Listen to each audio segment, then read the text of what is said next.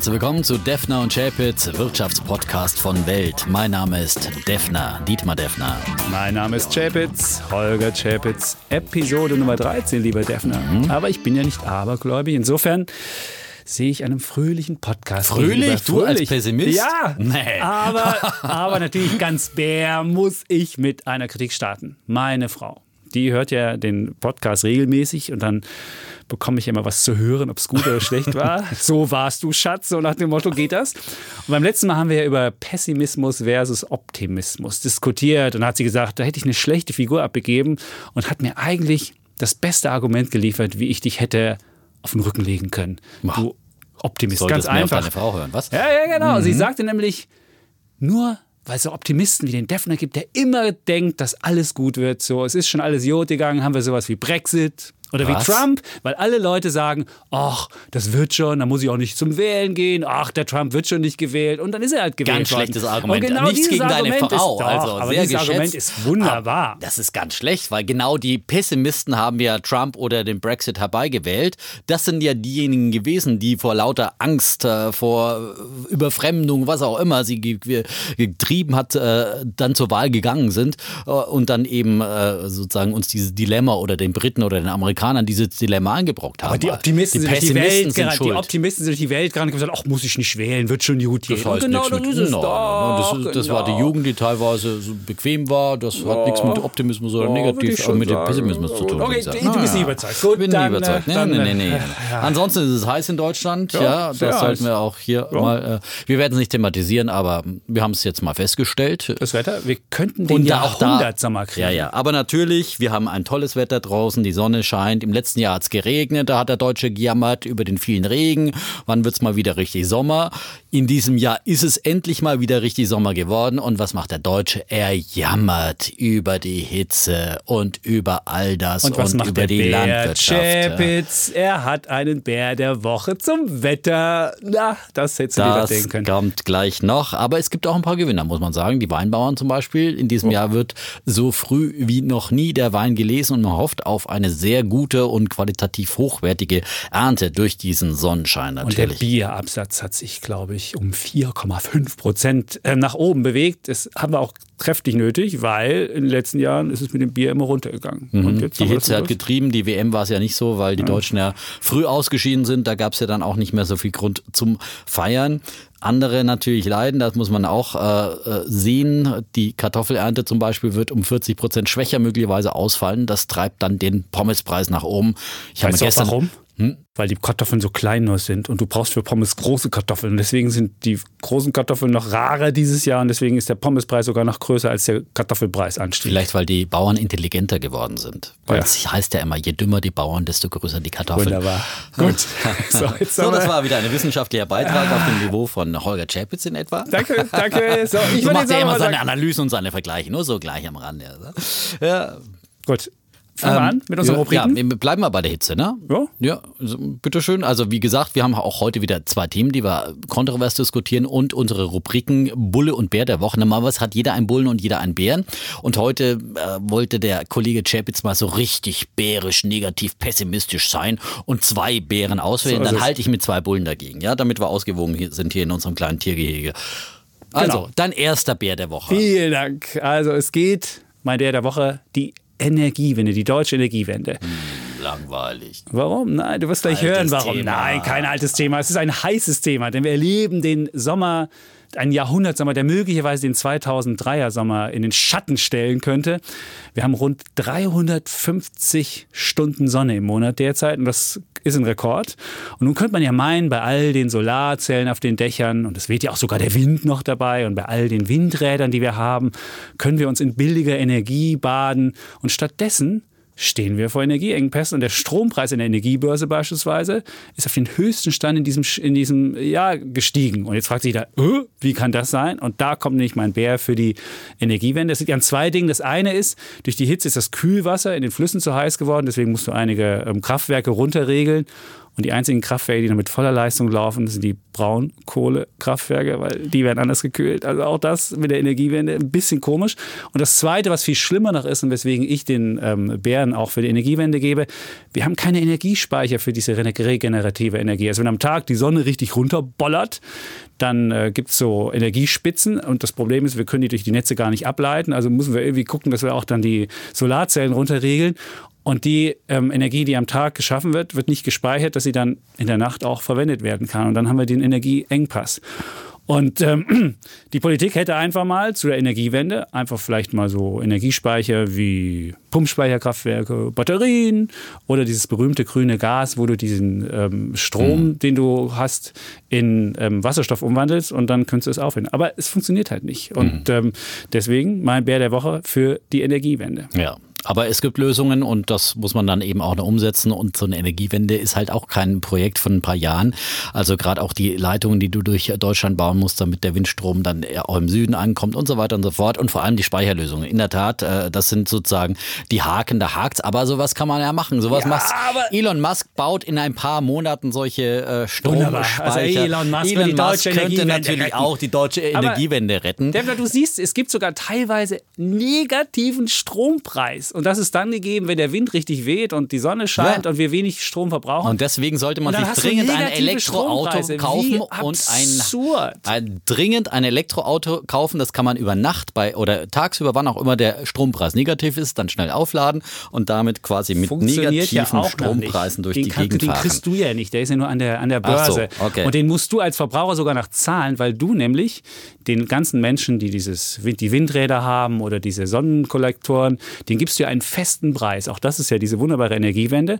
Und wenn der Strompreis an der Börse negativ ist, musst du die Differenz zwischen dem festen Preis, den die Freunde bekommen, und dem negativen Preis zahlen. Und dann wird er sogar noch höher, der Subventionsbetrag. Und deswegen geht auch diese, diese EEG-Umlage, die wir zahlen müssen, immer weiter nach oben, weil die Energiewende einfach der Wahnsinn ist. Und deswegen. Aber auch das wird sich auf lange Frist dann regeln lassen, denke ich mal. Da bin ich optimistisch. Du? Okay, ja. wenn du optimistisch bist, darfst du mit deinem ersten Bullen der ja, Woche kommen. Ich bin gespannt, was geht an die hast. Jugend. Ja? An die Jugend. Jetzt die, bin ich mal gespannt. Ja, die Jugend ist sowieso unsere Zukunft und Grund für Optimismus. Und jetzt ganz besonders, denn die Jugend will doch tatsächlich mehr über Wirtschaft wissen. Das ja. Äh, merken wir ja auch immer wieder in Zuschriften, die wir bekommen äh, zu unserem Podcast, dass auch sehr viele junge Leute äh, da Fragen stellen oder sich äh, zu Wort melden. Das letzte Mal zum Beispiel hatten wir eine Psychologiestudentin, äh, die sich gefreut hat, hier mehr über Wirtschaft zu erfahren.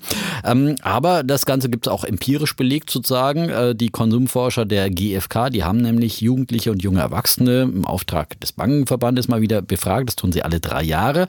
Und mittlerweile wünschen sich sage und schreibe 84 Prozent, dass sie in der Schule mehr über wirtschaftliche Zusammenhänge erfahren. Und da ist der Trend eben steigend. Ähm, vor drei Jahren, da waren es erst 81 Prozent, die mehr wissen wollten. Vor sechs Jahren waren es nur 76 Prozent. Also die Sehnsucht, mehr über Wirtschaft und Finanzen zu erfahren, die nimmt stetig zu. Der Bankenverband, der spricht in der Interpretation der Umfrage sogar von einer Art Hilferuf. Und das sollten also die Lehrplanverantwortlichen in der Politik dringend äh, sozusagen darauf hören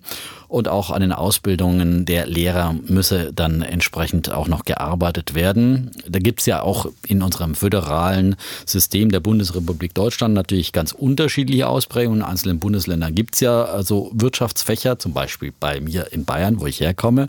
Ich bin in den Genuss von Wirtschaft und Rechtunterricht gekommen ja, und einem aktienbegeisterten Lehrer, der uns ja damals dann schon äh, richtig heiß gemacht hat auf die Börse und wir uns dann alle Aktien gekauft haben und dann im Crash von 1987 alle böse abgestürzt sind. Ähm, aber so negative Erfahrungen kann man auch gar nicht früh genug machen. Das war übrigens die Aktie der Deutschen Bank, wie ich schon mal ganz kurz erwähnte hier in diesem Podcast. Ja, das nur am Rande, aber man hat dann auch so ein Börsenspiel zum Beispiel gemacht. Also das war alles sehr spannend und ist auch äh, wirklich äh, sehr herangeführt worden. Und wie gesagt, die Jugend hat mehr Interesse an Wirtschaft, würde gerne mehr erfahren und es wäre eben auch dringend notwendig. Ein Professor für ökonomische Bildung, der spricht von einem ökonomischen Analphabetismus in Deutschland und es ist eben dann ganz besonders äh, wichtig, über Wirtschaft was zu erfahren, weil es ja alle Lebensbereiche durchdringt, weil man eben äh, wissen muss, wie verhandelt man richtig im Job, wie geht man mit seinem Geld um. Und es bewegt eigentlich alles. Und ähm, wenn Leute eben keine fundierte Ausbildung oder Grundbildung hier in der Schule mitbekommen, dann werden sie auch schnell übers Ohr gehauen oder werden falsch beraten und so weiter und so fort. Deswegen mehr Wirtschaftswissen braucht das Land. Wir tragen unseren kleinen ja. Teil, unser Schärflein mit unserem Podcast. Defner und Shape jetzt ins Curriculum sozusagen. Genau. Ja, ja wir gut. kommen gerne Deswegen mal vorbei. Defner als Bulle. Genau. Ja, für die Jugend, für die, die Jugend. sich mehr für Wirtschaft Unbedingt. interessiert. Und da können wir auch nochmal darauf hinweisen, dass wir demnächst ja unseren Schwerpunkt zum Thema Indexfonds machen und wie man mit diesen Geld verdienen kann. Also wie man auch was fürs Alter zurücklegen genau. kann, sparen kann, wie auch immer, wie das am cleversten geht. Auch da haben wir viele Zuschriften bekommen. Genau. Und, und das, das, ist gerade für Jugend, die dann einen langen Ansparzeitraum noch vor sich hat, perfekte die perfekte Geldanlage. Ja. ja. Das ist das Jahrhundert. Da sind wir uns jetzt ausnahmsweise mal einig. Stimmt. Mhm. Oh, Mist. Ja. Aber so, jetzt unbedingt, du hast ja zwei Bären, also lass mal genau, noch mal immer die zweiten Bären. Brumm noch mal ein bisschen es los. Brummt und mm. es geht. Diesmal brumm ich wieder gern Frankfurt.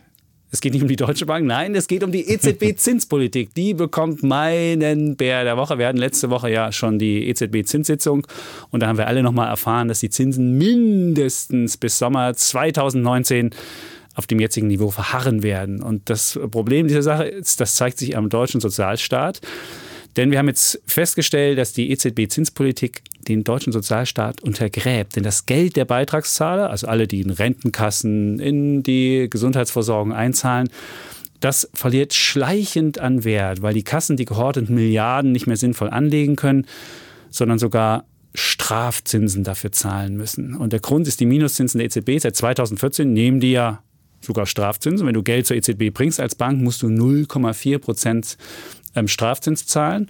Und wenn jetzt jemand Geld zur Bank bringt und die Bank damit nichts anfangen kann, wirst du eben auch zur Kasse gebeten. Und das geht jetzt auch den Sozialversicherungen so. Und da hat im vergangenen Jahr die deutsche Rentenversicherung beispielsweise erstmals einen Zinsverlust von knapp 50 Millionen Euro gemacht. Und 2018, also in diesem Jahr, dürfte es nochmal so sein, nochmal 50, also alleine 100 Millionen wegen der Zinspolitik der EZB. Und das ist nicht alleine nur die Rentenversicherung, du kannst auch die ähm, Krankenversicherung nehmen, die müssen 5 Millionen zahlen und einzelne Krankenversicherer auch nochmal, weil sie eben Geld haben, was sie jeden Monat bekommen, aber was sie nicht sofort ausgeben müssen. Und diese Spanne zwischen Ausgeben und, äh, und auf dem Konto haben, das verursacht diese hohen ähm, Kosten. Und deswegen mein Bär der Woche, die EZB-Zinspolitik.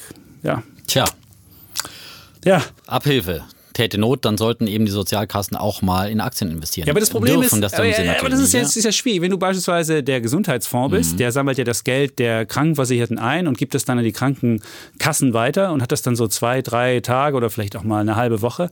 Aber in einer halben Woche kannst du keine Aktien investieren. Da musst du irgendwas mit dem Geld machen. Du kannst es, äh, du musst es zu einer Bank bringen und dann hast du diese Minuszinsen. Also insofern würde ich sagen, Abhilfe wäre vielleicht die Minuszinsen mal abzuschaffen? Das wäre eher besser oder mal die Zinsen anzuheben von der EZB. Also, das wäre meine erste Lösung, aber der Defner sagt, alle sind Aktien. Die EZB ist Sollen für, sie halt drei nein, Tage nein, vielleicht Die EZB in, in ist nicht für, äh, für die Anlagepolitik der Sozialkassen verantwortlich. Man muss ja auch sehen, dass der deutsche Staat von diesen Negativzinsen auf der anderen Seite wieder mehr profitiert, weil die Bundesanleihen dann natürlich auch Negativzinsen abwerfen, teilweise noch höhere Negativzinsen ja, sozusagen, ja, ja, als äh, die Kranken- und Sozialkassen damit zahlen müssen. Also per Saldo äh, gewinnt Deutschland eigentlich dann unterm Strich sozusagen.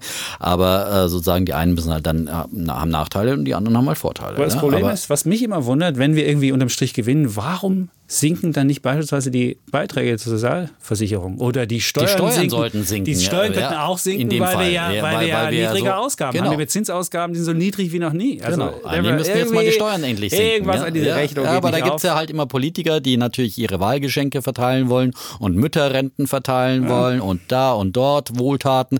Rente mit 63, das kann ich dir ganz einfach erklären. Und, und deswegen sinken keine Steuern und sinken keine Sozialbeiträge. Und? Das sind die viel größeren Skandale als mal kurzzeitige Minuszinsen. Denn das belastet sozusagen die Rentenkassen in alle Zukunft. Ja, das ist ein Blankoscheck, der eben ausgestellt wird auf Kosten der Jugend. Ja, die Negativzinsen werden nächstes Jahr Geschichte sein, aber diese Schecks, die da ausgestellt wurden, die müssen nächstes noch Generationen, Generationen bezahlen. Ja, ist der, ja? Können wir die nächste das ist der eigene Skandal. Jetzt, jetzt, jetzt, das ist der eigene Skandal. Ja, aber, so, ähm, gut, aber okay. wir diskutieren ja eigentlich das ist ja kein Thema zum Diskutieren. Ne? Aber das ist doch die, mehr, die Minuszinsen wären noch wären 2019. Gut, das diskutieren wir dann nochmal aus. Das können wir noch hinkommen. Ja, Gut. Ja, Aber du hast ähm, auch noch einen. Hast du noch einen Bull? Du hast ja, noch einen Bull. Ich auch noch einen, einen hast du noch, Bulle 2 aus dem Aktienmarkt, ja. Ähm, oh. Kaufen, kaufen, ähm, kaufen. Amazon hätte man kaufen sollen. Ja. Auf jeden Fall in der Vergangenheit, äh, denn die haben letzte Woche äh, sehr positiv überrascht äh, mit einem mit dem höchsten Quartalsgewinn in der Geschichte des Unternehmens in der Höhe von zweieinhalb Milliarden Dollar. Ähm, denn äh, sie haben ein paar Geschäftsbereiche, die besonders gut laufen. Das ist nicht der traditionelle Onlinehandel, aus dem man kommt. Der ist ja eher margenschwach. Da ist man in Konkurrenz. Da gibt man auch, ja, investiert man auch immer sehr viel. Äh, aber vor allem die äh, florierende Nachfrage nach Online-Speicherdiensten, also der Cloud sozusagen und auch Anzeigen, die äh, Amazon immer mehr auf seinen Seiten hat, äh, die haben sozusagen den Gewinn beflügelt. Ähm, Amazon hat ja einfach immer sozusagen mit seinem Basisgeschäft, am Anfang waren es nur Bücher, die man verschickt hat, äh, angefangen und dann immer wieder auch in neue Geschäftsfelder investiert. Und es ist ein sehr findiges Unternehmen, ein sehr innovatives Unternehmen. Und äh, diese neuen Geschäftsfelder, die tragen dann eben immer mehr zum Gewinn bei. Und äh, das hat sich Amazon über die Jahrzehnte hinweg ja sehr viel kosten lassen, immer wieder. Deswegen standen sie immer wieder am Pranger von Analysten und Leuten wie Holger Chapitz, die dann so, oh, Amazon macht ja gar keinen Gewinn, furchtbar, haben ja nur einen Umsatz getrieben, machen ja Verluste, oh, furchtbar, furchtbar, die verbrennen ja Geld, ja. Genau das Lamento, das Holger Chapitz zum Beispiel heute bei Tesla anstimmt, ja.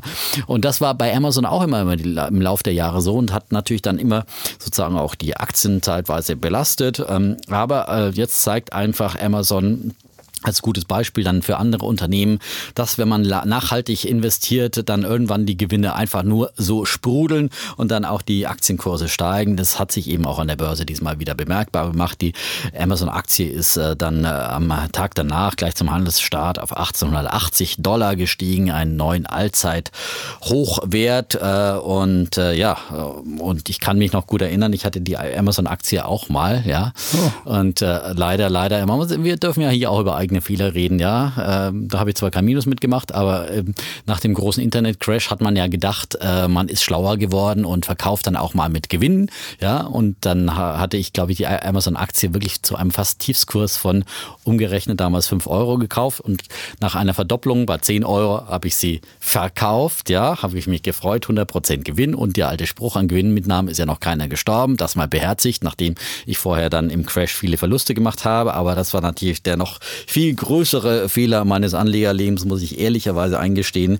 Denn äh, sozusagen von diesen 10 Euro damals ging es auf 1500 äh, Euro jetzt umgerechnet in der Euro-Dings äh, hoch. Also hätte ich diese äh, Aktie damals ver 150-facht und dann müsste ich jetzt nicht mehr mit dem Chapitz hier sitzen. Ja, ne? ja. Oh, der ah, wunderbar. Nein, jetzt halt muss er immer seine Erfahrungen, Fehler. Fehler. Aber, Aber trotzdem Bulle. der Bulle der Woche an Amazon und Chef Bezos, den reichsten Menschen der Welt durch seine Amazon-Aktien. Ein findiger Unternehmer, ein Vorbild für andere wie Elon Musk.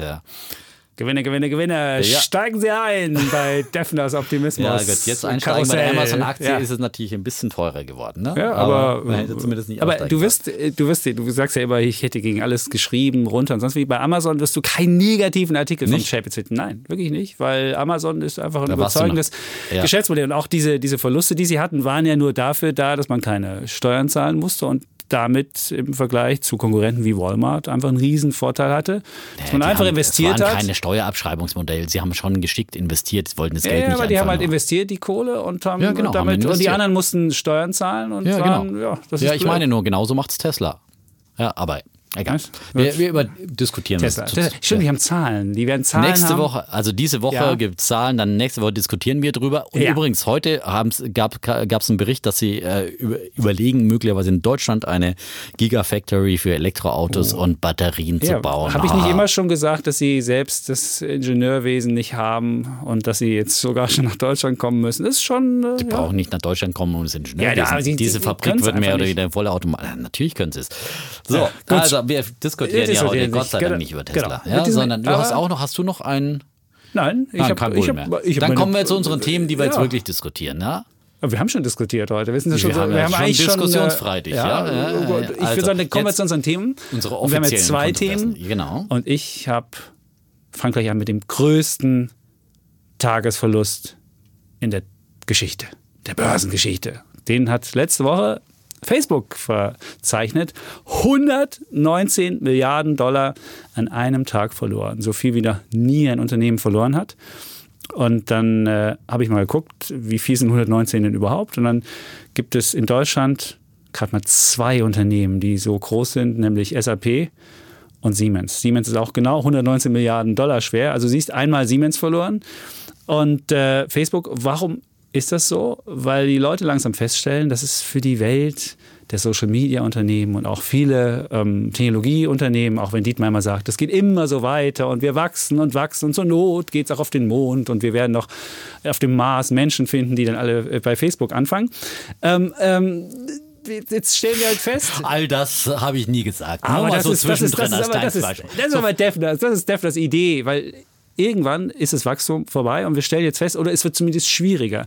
Und jetzt ist die halbe Welt schon online, die halbe Welt. Und mit zwei Milliarden äh, Menschen oder Nutzern hat Facebook eigentlich schon so eine Art, naja, Plateau erreicht, von dem ab es nicht mehr so einfach geht.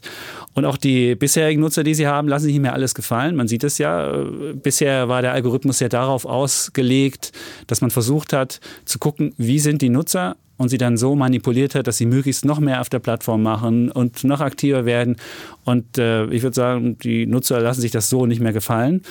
Und äh, die Idee, die es bisher gab, Facebook kann Profite und Privatheit seiner Nutzer maximieren, funktioniert halt nicht mehr. Und deswegen würde ich sagen, Facebook das ist jetzt eine schwierigere Gesellschaft und äh, wird wahrscheinlich dieses große Wachstum und diese große Geschichte, wird man sehen, ob die nicht jetzt zu Ende ist. Na gut, das ist ja schon mal eine vorsichtige Einschätzung, aber äh, jetzt muss man eben zwei Dinge, die du hier mal wieder nicht erwähnst, äh, ähm, dann auch mal äh, noch mal erwähnen, dass es natürlich handfeste Gründe gab, warum in diesem äh, Quartal in der Tat äh, Facebook massiv enttäuscht hat und die Nutzerzahlen vor allem enttäuscht haben, ähm, dass nämlich eben bei der Facebook-App selbst äh, ist ja einen handfesten Skandal gab, ja, den oh. Datenskandal mit Cambridge Analytica, was natürlich viele Nutzer verunsichert hat.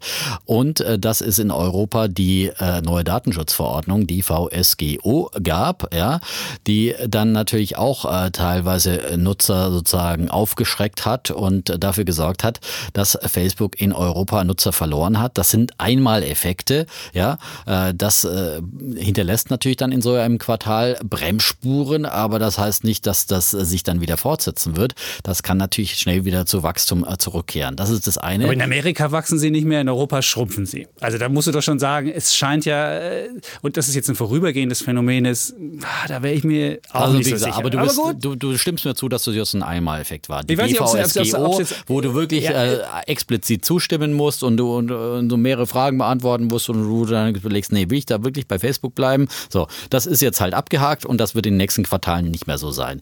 Dann, die Aktie hast du erwähnt, dass sie ja. abgestürzt ist. Ja, sie ist abgestürzt, ähm, aber man muss auch sehen, dass sie vorher einen absoluten Höheflug hatte. Nämlich äh, ist sie sogar seit dem Cambridge-Skandal im März nochmal um 27 Prozent gestiegen. Ja, das zeigt, dass es solche Bullen Allzeit wie den Defner gibt. Ja. Das ist die Bullen wie den Defner, die immer sagen, ach, Cambridge ist wieder egal, sage, so ein paar nein, Ich sage ja so auch nicht. kleiner Skandal, kann ja nicht schaden. Ja, Defner, ja, ist doch. Aber die Anleger hätten, habe ich, hab ich ja nie gesagt, äh, so, dass man nach dem Skandal unbedingt kaufen muss. Ähm, ähm, aber äh, die, zum, zumal ja, wenn man genau zugehört hätte, Zuckerberg hat immer wieder bei Investorenkonferenzen gesagt, hallo, Vorsicht, äh, ihr müsst hier mit schwächeren Wachstumszahlen rechnen. Hat er das? Ja, really? hat er seit März Nein. immer wieder gesagt und immer wieder darauf hingewiesen, eben wegen Cambridge Analytica und vor allem wegen der DVSGO. So. Und jetzt kommt das schlagende Argument. Ja, jetzt bin ich Bei gespannt. Facebook, Facebook ist ja nicht nur Facebook, ja.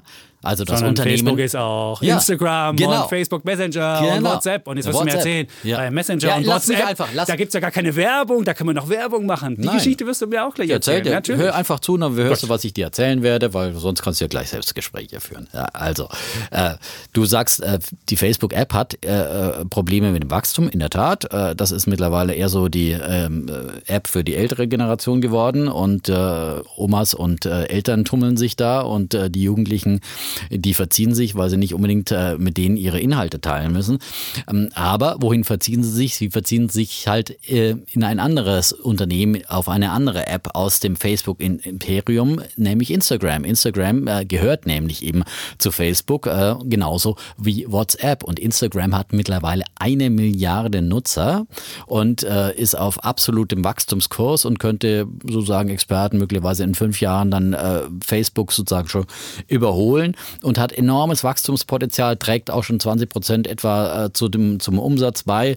Und da ist, geht der Trend einfach nach oben. Genauso bei WhatsApp. Äh, und das sind beides Unternehmen, die noch längst nicht sozusagen eben äh, ausgeschöpft werden mit dem, was man da erzielen kann an Werbeeinnahmen und so weiter und so fort. Also, sie haben im Portfolio einfach äh, zukunftsträchtige, wachstumsstarke Unternehmen. Da muss man sich dann um die Facebook-App äh, nicht so viel Sorgen machen. Und äh, die Facebook-App heißt eben nicht gleichzeitig, dass das Unternehmen Facebook ein Problem hat. Und äh, Instagram damals hat er 2012 übrigens für eine Milliarde Dollar gekauft, äh, wird jetzt auf einen Wert von 100 Milliarden geschätzt. Also das wird er auch nie wieder bekommen. Also das wird er nie wieder alle, bekommen. Alle Aber er hat zum Beispiel mit, mit, mit, mit Instagram eine gute Möglichkeit, sich die Konkurrenz vom Leib zu halten, nämlich äh, Snapchat war ja immer der große gehypte Konkurrent. Ja. Alle haben gesagt, oh Snapchat und jetzt gehen sie auch noch die Börse und die werden jetzt hier Instagram und Facebook absolutes Wasser abgraben. Was passiert? Äh, von wegen, Zuckerberg wollte ja auch schon mal Snapchat kaufen, haben sie nicht kaufen lassen. Dann hat er gesagt, okay, dann mache ich euch das Leben schwer. Und er lässt Snapchat einfach nicht zu Leibe. Er kopiert alles, was Snapchat macht bei Instagram, ja, ja. und äh, hält einfach äh, Snapchat komplett auf Distanz. die haben gerade mal 190 Millionen Nutzer und Instagram aber, hat eine Milliarde. Aber und glaubst du, dass Größe das so funktioniert, so wie du es gerade erzählt hast? Er kopiert alles und, und das ist ja das ist ja ein Verhalten, was ein Monopolist sich nur leisten kann. Er einfach sagt, okay, ich habe hier ein Monopol, ich kann mir das leisten, ich habe die Mittel und kann damit alle anderen platt machen. Und das wird nicht mehr funktionieren in der Art und Weise. Ich würde jetzt nicht gleich sagen, dass ähm, äh, Facebook nächste, nächste Woche zerschlagen wird, aber es ist schon so, dass da die Politik mittlerweile schon etwas kritischer draufschaut und sagt, Moment mal, also A dürfte nichts mehr zukaufen, das kann er vergessen und B ist die Frage, ob er noch genau so sich die Konkurrenz vom Hals erhalten kann, wie er es bisher gemacht hat, würde ich vermuten, ist auch nicht mehr so einfach. Und das Dritte ist, die Nutzer sind, glaube ich, nicht mehr so blöd, jetzt äh, gerade junge Leute, weiß ich nicht, alles umsonst dem zur Verfügung zu stellen. Erinnerst sich, jeder macht, stellt seine Bilder rein und macht dies und macht das. Und ich kann mir schon vorstellen, und die Nutzer sorgen ja dafür, dass Facebook Gewinn machen, indem sie alles umsonst da reinstellen und Facebook vermarktet das Ganze. Und ähm, ich kann mir schon vorstellen, dass irgendwann die Nutzer auch mal sagen, Moment mal, ich will dafür in irgendeiner Form entschädigt werden. Und äh, dieser Trend wird irgendwann auch kommen und dann kannst du nicht mehr diese Margen machen, die du bisher machst. Bisher ist ja einfach so, du stellst eine Plattform hin, die Nutzer kommen und dann sagst du, okay, vielen Dank, wir verkaufen euch an die, an die werbetreibende Wirtschaft und dann äh, machst, du damit, machst du damit Gewinn. Und das wird auch nicht mehr so, dieses, diese Margen zwischen 30 und 40 Prozent Marge, das wird in Zukunft auch nicht mehr funktionieren. Das kann natürlich etwas schwieriger werden, Siehst schon klar. Und das zweite zur Kommunikation. Aber eins noch mal ganz kurz zu, okay. zu, den, zu den Nutzern, ja. Äh, dass die nicht bereit sind, ähm, sozusagen bei der DVSGO-Abstimmung ja. in Europa, da mussten die Nutzer ja dann ankreuzen, ob sie zustimmen. Und die große Mehrheit der Nutzer, die hat der weiteren Datenauswertung für personalisierte Werbung aktiv zugestimmt. Aktiv also, zugestimmt. Ja, Aber die meisten Leute wissen ja gar nicht, was sie da klicken. Da kriegst du einfach irgendwie, denkst du so, ich will jetzt hier weitermachen, komm, nerv mich nicht mit der Frage. Nein. Kein Mensch guckt sich genau an. Das ist genauso, wenn du beispielsweise bei 23andMe, das ist so ein, so ein, so ein Genauswertungsding, da wird er auch gefragt, bist du dafür,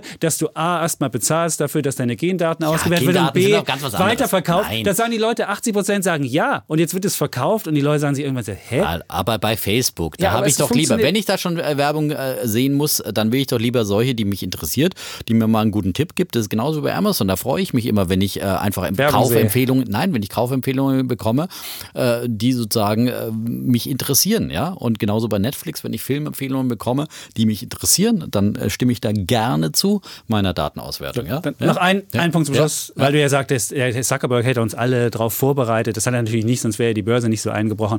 Und es gibt jetzt mittlerweile auch eine Klage gegen ihn wegen der schlechten Kommunikation. Und wenn du mal guckst, wie die Corporate Governance das ist ja so die gute Unternehmensführung bei Facebook ist, da ist er gleichzeitig, ist er Chef und Aufseher und das in einer Person und das funktioniert nicht mehr. Und ich würde vermuten, auch da wird es, wird es Abstriche geben müssen und insofern ist die alte Idee, wie Facebook funktioniert hat, das funktioniert nicht mehr und deswegen würde ich eine Wette anbieten. Es gibt neue äh, Ideen, wie Facebook weiter funktionieren werden. Da bin ich ganz zuversichtlich okay. und ich höre gespannt auf deine Wette. Ja, die Wette sieht ganz einfach aus. Du sagst ja, Facebook hat jetzt einen kleinen Dip gehabt. Das ist ein außergewöhnliches Ereignis. Mhm. Also sagen wir einfach, bis zum Jahresende wird sich Facebook besser entwickeln als dieser große Technologiemarkt. Technologie wird ja immer unter diesem Stichwort Fang. Das ist Facebook, Amazon, Netflix und Google in so einem Index zusammengefasst, der Fangindex. Und wir sagen, bis zum Jahresende wird Facebook diesen Fangindex outperformen. Also naja. Bär Ich hätte natürlich ja erwartet, die Wette, dass Facebook schwächer dasteht. Das traut sich da Chapitz mal ja, nicht, weil er sich einer Sache dann doch nicht so äh, sicher ist. Und jetzt wettet er einfach, dass Facebook nicht ganz so stark wächst wie Amazon. Es ist schon okay. nicht so stark gewachsen. Ist eine ziemlich feige Wette, aber okay. Gut, ah, du lässt dich doch ein. Gut, okay. Ja, Dennoch jetzt. Äh, ist kein, er ist halt auch kein echter Bär, der Herr Chapitz. Ja. Okay. Traut sich nicht so richtig eine bärische. Weißt du, ein äh, richtiger Shortseller, der würde sagen, die Aktie fällt. Das, das würde ich jetzt auch bei, bei, bei Netflix oder bei, äh, bei Tesla würde ich das sofort okay, sagen. Wette Aber das haben wir demnächst. Wir haben angenommen. Ja, ja. Ich ja. habe auch noch ein Thema. Ach so, ja. hast du ein Thema? Ja. Ich bin gespannt. Ja, anknüpfend an diverse andere Podcasts äh, wollen wir heute nochmal über den Handelskonflikt äh, sprechen. Uh. Und da gab es ja auch eine, ja, für viele doch überraschende Wendung in der letzten Woche, denn äh, viele haben nicht damit gerechnet, dass es einen Deal geben wird. Es gab aber ja zumindest eine vorläufige Einigung in Washington. Äh, Herr Kommissionspräsident Juncker von der EU-Kommission war ja bei Trump. Hat und, ihn geküsst. Ja, er hat ihn auch geküsst. Und er aber er hat gesagt, der Trump hätte den Kuss ihm zuerst gegeben. Normalerweise küsst er zuerst, aber der Trump hätte ihn geküsst und deswegen wäre es ein Erfolg geworden. Mehr dazu ich, im ich, ich, bunten Plättchen von Hans Schäpitz. Äh, die wichtigen Fragen, ja. ja. Das ist Poserwissen. Das sind die Leute ah, gewohnt bei Defra Wer hat zuerst geküsst? Ja. Trump oder Juncker? Das ich würde mal sagen, sie hatten Trump. beide vor allem Juncker hätte Grund zum Küssen gehabt, äh, denn er war schon meiner Meinung nach eigentlich äh, der Gewinner. Äh, hat es auf jeden Fall super geschickt äh, verhandelt, hat äh, dem Trump auch ein schönes Gastgeschenk mitgebracht, nämlich äh, die Sojabohnen und hat gesagt, hallo, wir kaufen Sojabohnen von dir, äh, zumal ja unsere Lieferungen aus Brasilien fast wegbrechen, weil die nach China umgeleitet werden, weil die Chinesen ja wiederum die USA in diesem Handelskonflikt boykottieren. Und ja, das kam dem Trump offenbar sehr zu Pass, denn seine Sojabauern, die stehen ja auf den Barrikaden. Er musste jetzt schon 12 Milliarden Subventionen sozusagen verkünden, damit er sie beruhigt. Äh, das zeigt einfach, dass Trump jetzt sozusagen an der Heimatfront in diesem Handelskrieg, äh, den er angezettelt hat, massiv unter Druck äh, steht. Und das zeigt für mich eben auch, dass er eben eine weitere Eskalation sich nicht mehr leisten kann und deswegen auch zu Zugeständnissen bereit war. Er hat ja vorher immer ständig mit Autozöllen gedroht gegen die europäischen Autobauer und die konnte Juncker jetzt wegverhandeln und das war war eben sehr, sehr wichtig. Wenn die gekommen wären, dann wäre das gerade für die deutsche Wirtschaft einfach sehr, sehr negativ gewesen. Und deswegen ist vor allem Deutschland äh, durch diesen Deal ein großer Gewinner und Juncker ist ein großer Gewinner und Trump kann sich auch bei seinen Wählern wiederum als Gewinner darstellen. Für mich ist es einfach ein Zeichen dafür, dass sozusagen äh, das Schlimmste in diesem weltweiten Handelskonflikt äh, überwunden ist. Ja, ich würde sagen, das ist jetzt eben auch ein Vorbild für den Handelskonflikt USA, China, wo ja noch eine, eine äh, Lösung weit aussteht und wo immer auch wieder mit neuen Eskalationsstufen gedroht wird. Aber äh, das zeigt doch, dass Trump einfach angeschlagen ist und dass er dringend jetzt Einigungen braucht, dass er nicht weiter eskalieren kann.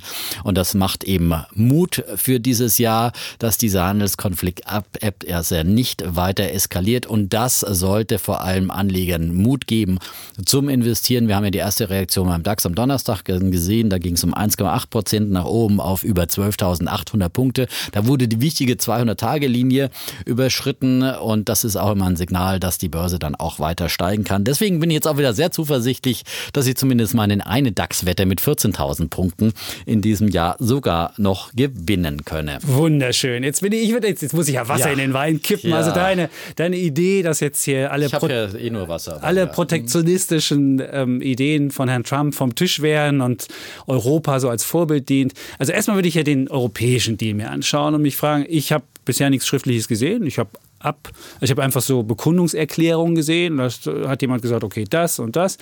Aber ich wäre mir da nicht so sicher, dass es so ist. Trump hat vielleicht verstanden, dass es dumm ist, gegen die Chinesen gleichzeitig gegen die Europäer zu gehen, also gegen den Zwei-Fronten-Krieg aufzumachen. Da hat er vielleicht festgestellt, hm, das ist nicht so gut. Wenn wir gegen die Chinesen vorgehen sollen, sollte ich wenigstens nicht mit meinen Verbündeten mir noch Ärger machen. Vielleicht hat er das ja verstanden. Aber auch der Europäer europäische Deal, da, das stellt sich die Frage, a, werden wir genmodifizierte Sojabohnen kaufen? Da wäre ich mir nicht so sicher, wenn ich mir die ganzen ähm, Sojamilch angucke, die es im Supermarkt gibt, steht immer drauf, äh, gen, nicht genmodifiziert und die amerikanischen sind es. Insofern weiß ich nicht, wer jetzt diese Sojabohnen kaufen soll. Das zweite ist, Europa selbst ist sich ja sogar zerstritten, was jetzt äh, diese, diese äh, Handelsweise anbetrifft, wie wir mit Herrn Trump umgehen. Weil äh, wir haben ja unterschiedliche Interessen. Die Franzosen und die Spanier haben eher was mit der Landwirtschaft zu tun. Da denken alle so, oh, muss ich mal gucken, dass da nichts passiert.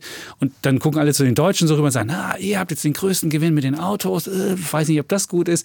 Also das ist schon mal ein Problem, was nicht funktioniert. Und deswegen kann ich mir vorstellen, wenn Europa sich noch nicht mal einig ist, wie soll dann dieser Deal letztlich durchgehen?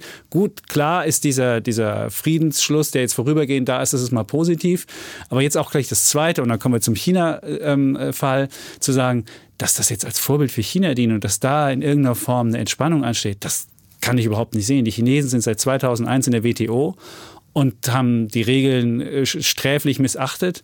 Und jetzt müssen sie in irgendeiner Form sich dem äh, mal anpassen. Und wenn man die Chinesen so hört, sagen die so, Moment, wir sind groß, wir sind eine große Nation und wir sind WTO-Mitglied und wir können die Regeln auch selbst mitbestimmen und können uns, müssen uns nicht den Regeln beugen. Und deswegen sehe ich da überhaupt keinen Spielraum wieder in irgendeiner Form ähm, eine Einigung herkommen soll. Wenn man sich mal die Geschichte anguckt, wie solche Handelskonflikte ausgegangen sind, wenn zwei etwa gleich große Partner sich gegenseitig ähm, ähm, beschimpft haben und gesagt haben, ey, ihr müsst was tun, das war im Ende des ähm, ähm, äh, 19. Jahrhunderts, die Briten und die Deutschen haben da gegeneinander ähm, sich aufgeschaukelt. Das ist nicht so gut ausgegangen. Irgendwann hatten wir den Ersten Weltkrieg. Es muss jetzt nicht zum Krieg zwischen Amerika und China kommen. Aber jetzt zu glauben, ach, jetzt haben wir Europa gelöst und jetzt wird China gelöst, das kann ich auf keiner Weise glauben. Und ich kann mir auch nicht vorstellen, dass wir diese Handelskonflikte vorbei sind. Wir haben vielleicht in Europa erstmal ein bisschen Ruhe, ein bisschen Zeit zum Durchatmen, aber vorbei mit dem Handelskrieg. Never. Mhm. Also zum Europa-Deal, äh, zu dem Einwand. Äh, ich meine, das haben sie in der Tat eben auch klug verhandelt, dass sie die ähm, Agrarimporte nach Europa eben rausgelassen haben, weil in der Tat Frankreich und Spanien da auf die Barrikaden gehen. Die haben ja auch sich sofort zu Wort gemeldet und äh, Juncker hat ja nachher nochmal im Interview gesagt, dass das möglicherweise auch daran der Deal gescheitert wäre, weil die Amerikaner unbedingt den Agrarsektor mit reinnehmen wollten. Was ich noch nicht erwähnt hatte, es ging ja bei dem Deal auch darum, dass man äh, jetzt beschlossen hat, eine Arbeitsgruppe einzusetzen, dass man jetzt sozusagen ein weitgehendes Freihandelsabkommen aushandeln will für den Industriesektor vor allem und für Dienstleistungen, aber eben aus diesen Absichtserklärungen den Agrarsektor rausgelassen hat und lediglich eben Sojabohnen jetzt vermehrt ähm, importieren will. Also das war ganz geschickt, dass man sagt, wir verhandeln jetzt erstmal auf äh, Industriebasis, so dass das eben kein richtiges TTIP-Light wird. Und zum Chlorhühnchen das, das Chlorhühnchen müssen wir uns ja. nicht wieder um die Ohren schlagen. Gott Gott sei Dank, aber viele andere Dinge. Und äh, ja, also da kann man hoffen, dass es da vielleicht Fortschritte gibt. Und in der Tat haben wir jetzt erstmal Burgfrieden auf jeden Fall, weil diese Kommission wird erstmal bis Ende November tagen und dann hat äh, Trump seine Midterm-Wahlen und dann ist er auch längst nicht mehr so aggressiv und wer weiß, was er dann überhaupt Burgfrieden, für, für du weißt, der Begriff ja. kommt, der Burgfrieden-Begriff stammt aus dem Ersten Weltkrieg, wird aber eher dann wieder an diese Idee von äh, Deutschland und Großbritannien mit dem okay, Handelskonflikt. Ja, ja. Komm, sag mir was aber zu China. Bin, bin, Warum, wie kommst bin, du zu bin China? Trotzdem, ja, trotzdem, wie gesagt, natürlich ist es erst erstmal ein Burg, Burgfrieden oder ein Waffenstillstand, was auch immer, ist es noch kein endgültiger Friede. Trotzdem bin ich optimistisch, dass daraus endgültiger Friede wird, weil, wie gesagt, Trump vor allem im eigenen Land unter Druck ist und weil die Chinesen eben noch viel mehr Druckmittel in der Hand haben gegen Trump. Also ich glaube nicht, dass er sich eine weitere Eskalation hier leisten wird und dass er auch hier irgendwo zur Vernunft kommen wird, weil, äh, wie gesagt, diese Eskalation mit China eben, äh, die Chinesen haben ihm mit den Sojabauern sehr, sehr wehgetan und mit anderen landwirtschaftlichen Erzeugnissen. Die Chinesen haben genau gewusst, wo sie ansetzen müssen,